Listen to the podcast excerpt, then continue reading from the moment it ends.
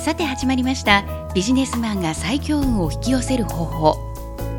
これからの混沌とした時代の中でビジネスマンが強く楽しく幸せに生き抜くための最強運を引き寄せる方法を起業家の大内和也さんそしてパーソナリティの青山由紀が務めてまいります。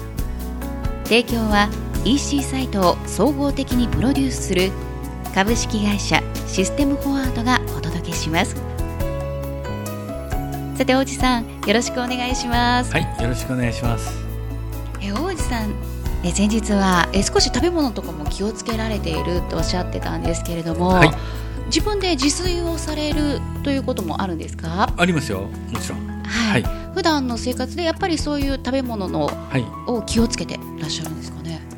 いやあんまり気をつけないんですけど、うん、まあ基本的には好きなものを食べるただ、えー、最近、まあ、前回も言いましたように、はい、あの娘に、ちょっと太ったんじゃない？って言われたんで、はい、ちょっと野菜を多めに食べる多めに、はい、その野菜も今結構いろんなものが売られてるじゃないですか、はいはい、野菜とか、えーえー、オーガニックとか、はい、そういったなんかこだわりもなく、まあ、美味しいものをそうですね、はい、いわきの美味しい農産物とかを、はい、こうお料理しようっていう感じですかね。ね。はい、えー、なんかハマってらっしゃる食材とかないですか？今やっぱりね、はい、あの椎茸？椎茸。いわきゴールドシー いや私も実はあの食べさせていただいたことがあるんですけど、ね、美味しいですよね。はい。お塩を、上に入れて、ね、あれね。だけで本当美味しいですよね。あれ最高に美味しいよね。はい。もう料理とは言わないのでもう皆さんもぜひ実践してほしいですよね、ね、簡単ですもんね、はい、あれは、はい、傘をね、はい、絶対逆さにしないんですよ。逆さにしないんですよね、うんそうです、うん、そして下からこう焼くと、はい、してだんだんとこう柔らかくなってきますから。はい。美味し耳たぶぐらいの柔らかさになったら、はい、あのその汁ね、うん、汁をこぼさないでその汁を食べるんですよ、うん、美味しいです。ぜひ皆さん、しいだけやってみてください。ね。はい。はい。さて、えー、今日はですね、もう大内さん、もう料理も大変お上手なんですけれども、家族関係の築き方、身近な人から学ぶとそこに敬意が生まれる信頼関係が強くなるお話をしていただきます。ねえー、前回前々回と結構お料理の話ね多かったんですけれども、はいはい、これはまたどういう感じなんでしょうか？うねはい、これはやっぱりあの学ぶことっていうのは、うん、たくさんあるんですよね。はい。うん。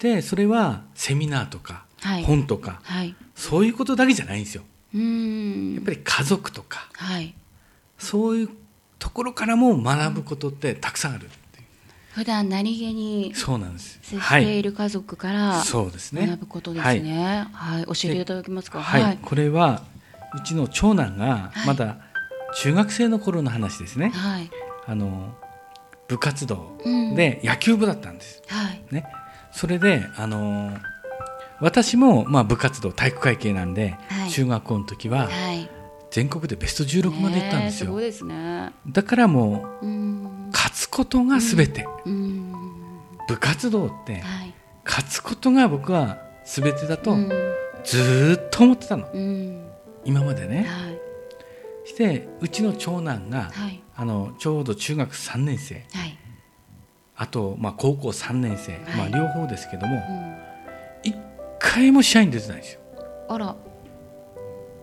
ベンチに入ってても、はい、普通最後、うん、ね、1回戦でコールド負けするようなチームなんでどっちもね、はい。うん、だから普通だったら、うん、代打、うん、とか、うん、守備要員で出してもらえるじゃないですか。そうですよね。それも1回もないの。あら。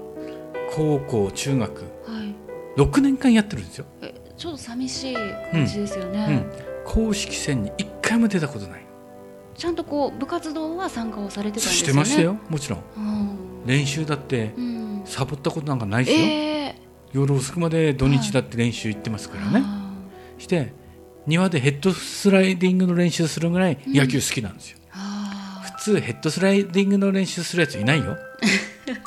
そうなんですね。あのよく素振りとかね、はいはい、シャドーピッチングとかやるやつはいますよ、はい、ヘッドスライディングの 練習してたからね。でもまあ周りの方もすごい優秀だったってことなんですよねいやだって1回戦で負けんだもんコールドで。優秀じゃないですよ。みんな下手の集まりですよ、うん、だって1回戦でコールド。だから最後代打でも出せないんですよ。あの点数差ついてコールドになっちゃうんですよ。ね、なるほど。わかります、はい、あの大体5回コールドとか7回コールドって野球あるじゃないですか、はいはい、それってあの先行のチームって点数取られるとそこで終わっちゃうの、うん、だから次の回出してやろうと思ってても、試合終了になっちゃう。だから2回とも出てないの。コールド負けしてるから。かわいそうですね。かわいそうでしょ？ね。いや多分ねさぞ悔しいですよ。いや悔しいですよね、うん。うん、やっぱり出たいですもんね試合に、うん、そうなんですよ。だからその時にでも帰ってきても愚痴一つこぼさないんですよ。あの監督、なんで俺のこと出してくれなかったのかななんて、一言も言わないんですよ。うん。人はこう明るく振る舞ってるの逆に。僕たちが心配するのを気遣って、うん、心配させたくないじゃないですかそんなことで。自分のことで、うん、自分が出られなかったことで家族を悲しまさせたくないじゃないですか。優しい、うん、してその愚直な姿に僕は長男に対して敬意が生まれたんですよ。なんてこれ中学生とか。なのにこんなに人間できてんだなと思って。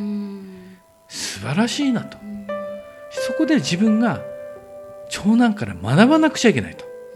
逆に教えてもらわなくちゃいけないと思ったんですね、うん、やっぱり負けた者の気持ちがわからないといけないってことなんです、人間っていうのは、勝つ人だけじゃないですよね、うん、勝てば全てじゃないんですよ、うん、だから前回あの今回オリンピックのねバドミントンで問題になったじゃないですか、勝てば全てじゃないんですよ、それ以前に大切なことがあるっていうことなんですね。やっぱり勝つ人がいるっていうことは、その人を勝たせるためにお膳立てする負ける人がいるわけですよ。でも負ける人だって勝つ人をお膳立てするために負けてきてるわけじゃないですよね。だからやっぱり勝ったところで負けた人に敬意を払わなくちゃいけない。だからチャラチャラしちゃいけないんですよね。逆に。うん。そこで負けてる人がいるわけですから。うん。そうするとこう裏方の人の気持ちが分かるわけですよ。うんだからやっぱりそういった家族から学ぶことそれがなかったら僕はそういうこと学んでないですもん。もう部活って優勝すれば全てもう正しい？でも違うんですよね。優勝してるからには負けてる ところがたくさんあるわけですよ。だからそういった方にも敬意を本来は払わなくちゃいけないんですよね。うん。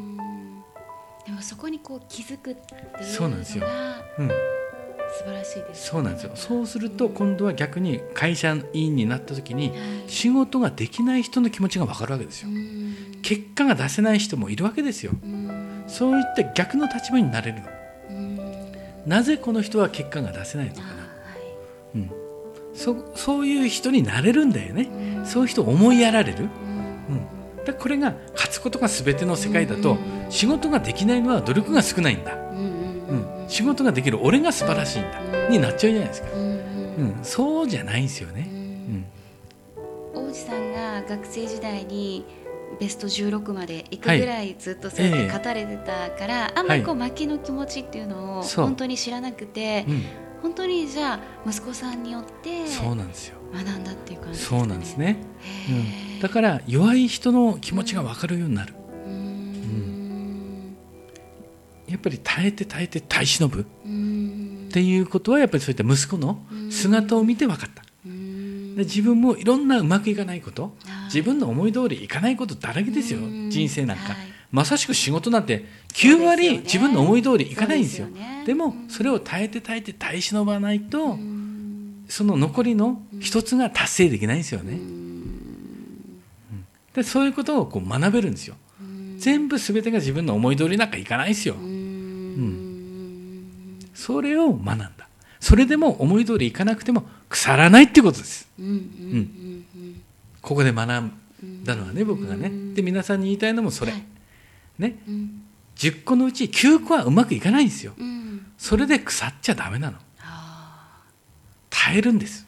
耐えるんです耐えて耐えて耐え忍ぶ、うん、して残りの一つが自分の思い通りにいくことがあるの。なるほど。その9つを耐え忍んだから一つがあるんですようん、して自分の思い通りいかなくてふてくされてるようじゃダメ。もう会社全体の雰囲気が悪くなりますから。ああ、うん、そういうの出ますか？出ますよ。へえ、うん、一人そういうふてくされているような方がいらっしゃると、うん、やっぱり一人でもいるとやっぱこうちょっとムードが、うん、腐ったみかんと一緒ですよね。へえ、やっぱダメですよ。ああそっかみかんって、そうですね。ちょっとあれになっちゃうと。うん。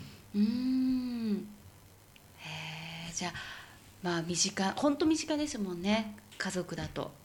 でもそんな家族でいつも一緒にいるからこそこう痛みも、はい、そしてまあ嬉しい時も分かち合えるじゃないですか、まあ、家族って、ねはい、だからより深く自分も学べるっていう感じなんでしょうか、そうですね、はい、うん。さてもうということはまあ皆さんにもじゃなるべくこう家族のことを気にかけてよく観察するっていうことも大事っていうことですかね。そうですね。だから結局やっぱり自分の子供から学べないとかって思っちゃだめですよ、だから敬意を表してないとダメなの全てにおいて、うん、子供だって自分より上なんですよね、ある意味。だから僕3人子供いますけど、はいはい、みんな僕より優れてるもん、えー、3人とも、えー、学ぶことたくさんある、えー、すごい、うん、長男にしても長女にしても次女にしても、全然僕より優れてる、えー、同じ年代だったら僕の100倍すごい、えー、ぐらい優れてますよ。だから学ばないといけないのたくさんのこと。逆に。メモを持って、えー、子供たちから。逆に聞かないと、えー。うん、そういう姿勢が大切だ、ね、なるほどね。っていうことを僕は言いたいよね。うん、そっかそこに敬意が生まれてそうなんですよさらに家族の絆も深くなりますよ。強くなるっていうことなんですね、うん。うん、大変勉強になりました。それが本当に家庭環境が良くなるってことですよ。うん、そうですよね。だって子供だって嬉しいじゃないですか、うんうん、いやすごいねって言われたら、うんうんうん、親から、うん、お前は本当立派だねと、うん、それは何年か経ってご長男の方にお話しされました、うん、してますしフェイスブックに書いてますから。ねあそっか、うん、やっぱりそういうのは読みますし、うん。してやっぱりそれも長女にしても、次女にしてもね、常日頃僕言ってますから、うん。いや本当に勉強になるよ。お前本当素晴らしいねって、いや本当に素晴らしいですけどね、うん。でそういうことをやっぱり聞かされるんですよね。それは家族の信頼関係ってぐっと深くなりますよね。そうなんですよ。ぜひ皆さんにも見習っていただければと思いますけれども、はい、え次回はですね家族こそあなたの力になるチャンスを待っているというお話を聞かせていただけるみたいなんですけれども、はい、少し内容の方お聞かせいただけますか、はい、それも先ほど言ったようにやっぱり家族から学ぶことってたくさんあるから、うん。うん、だからもっと活躍させないといけない。うん、そういうチャンスを与えてあげるってことですよね。うん。なんか本当にまた、すぐに聞きたい内容になってますけれども、はい、皆さんには次回を楽しみにしていただきたいと思います。えそしてもう一つですね、テーマがあります。ビジネスマンが起業する上で大切なことなんですけれども、今回は他人を真似るのではなく、自分が成功事例になればよいということなんですが。はい。これは、うん、あのよく誰かがね、うん会社成功してるから、自分がね真似してやろうと、うん、ね、うん、あの人はうまくいってるんだから、はい、じゃあ自分もうまくいくはずだというね、だからいろんな事例をね真似てやる人がいるんですけど、はい、そういったことで成功した人はあまり見かけないよね。うんうん、やっぱまあ本なり何なりありますもんね。はい、それで僕があのこれは起業するときに、はいえー、思ったっていうか、はい、父に言われたことはもともとあのインターネットでね、うん、独自で販売することになったのはこれ父から言われたからなんですよね。でもともとはあのモール、はい、ね、ショッピングモール、インターネットのショッピングモールで僕はあの父が取ったカニを販売してました。うん。はい、ね、そしてやっぱりそういった関係性だと、うん、やっぱり上と下との関係なんですよね、はい、上下上下関係。要は下請けっていう位置づけですよね、うん。はい、モールが上で、うん、要はモールの条件に従わないとやめていってください、嫌だったらやめろっていう関係、これは、要は上下関係が下請けですよね、要は他にたくさんいますみたいな感じなんで、だじゃあやめようと、ただあのその時に僕が父に相談した時に、はい、要は独自のサイトで成功した事例なんかあんまりないよと、うん、うん、だから独自のサイトでやって儲かるかどうかなんか分かんないよって言った時に父に、お前が成功事例になればいいだけのことだよって言われた。お父さんからアドバイスだったんですね、まさしくこれなんで起業する。上で大切なことは、はい、うん、だから自分が成功事例としてやれるかどうか。初のことを、うん、だからそういった気,、ま、気構えがないとなかなか起業してもね、うん、難しいよ。っていうか、うん、でもそれが頭にスッと入ってきたんですねその時そうなんですよ。はい。だから起業する上で大切なことはやっぱり自分が成功事例になってやると。いう強い思いがあるかどうか、うん。いや自分がならなくてもいいっていう人は、やらなくていいんですよ、会社なんか、うん。何回も言うように。そこですよね、だから起業何回も僕言いますけど起業することが偉いわけでも何でもないんですよ、たまたまその役割で、サラリーマン社会,、社会には馴染まない人 が起業するっていうだけの話ですからね。だから代わりも、が多いんですよ起業する人は。まあ、代わりも。代わり代わりも。変わってるらっしゃる人が多いんですよ、はい、それは普通の人とは一緒の生活に馴染まないんですよ。まあ、独独自のスタイルを求められてる方が多いんですね。他人を真似るのではなく自分が成功事例になればよいということで、はい、もう自分でもうどんどんと発信していくという感じですかね。さて、えー、この起業する上で大切なことということでお届けしてるんですけれども、えー、次回はですね形を真似るより心を真似るということなんですがこれはもうそのままですか？ちょっとねあの似てますよね、はい、今回の成功事例と似てますよね、はい、はいちょっと想像力を働かせていただくと、はいはい、まあそうなのかなという形なんですけれども、はい、またこの辺もちょっと具体的に。そうですねはい、はい、ちょっとお話ししていただければなと思っています。それでも大内さんはね起業といえばもう15年起業されてからなるということなんですけれども、あのまあ大内さんの場合はこう流れからこう起業する得なかったみたいな形じゃないですか。でもまあ起業まあこう憧れてらっしゃる方もたくさんいると思うんですけれどもそのなんか憧れのなんかこう皆さんのこう的になっているのはどういう感じだと思います？やっぱりこう自由だからかなとかそういうところが受け入れられてるのかなっていう感じですかね。いや憧れの的にはなってないような気がするよ。ですけどあ本当ですか、うん、なんかこうやっぱりこうすごくなんか称賛というかいやいやいや全然全然まだまだですよ。本当ですか、うん、あのたくさんいますから。もっと、うん、成功してる人は、うん、たくさんいるんですよ。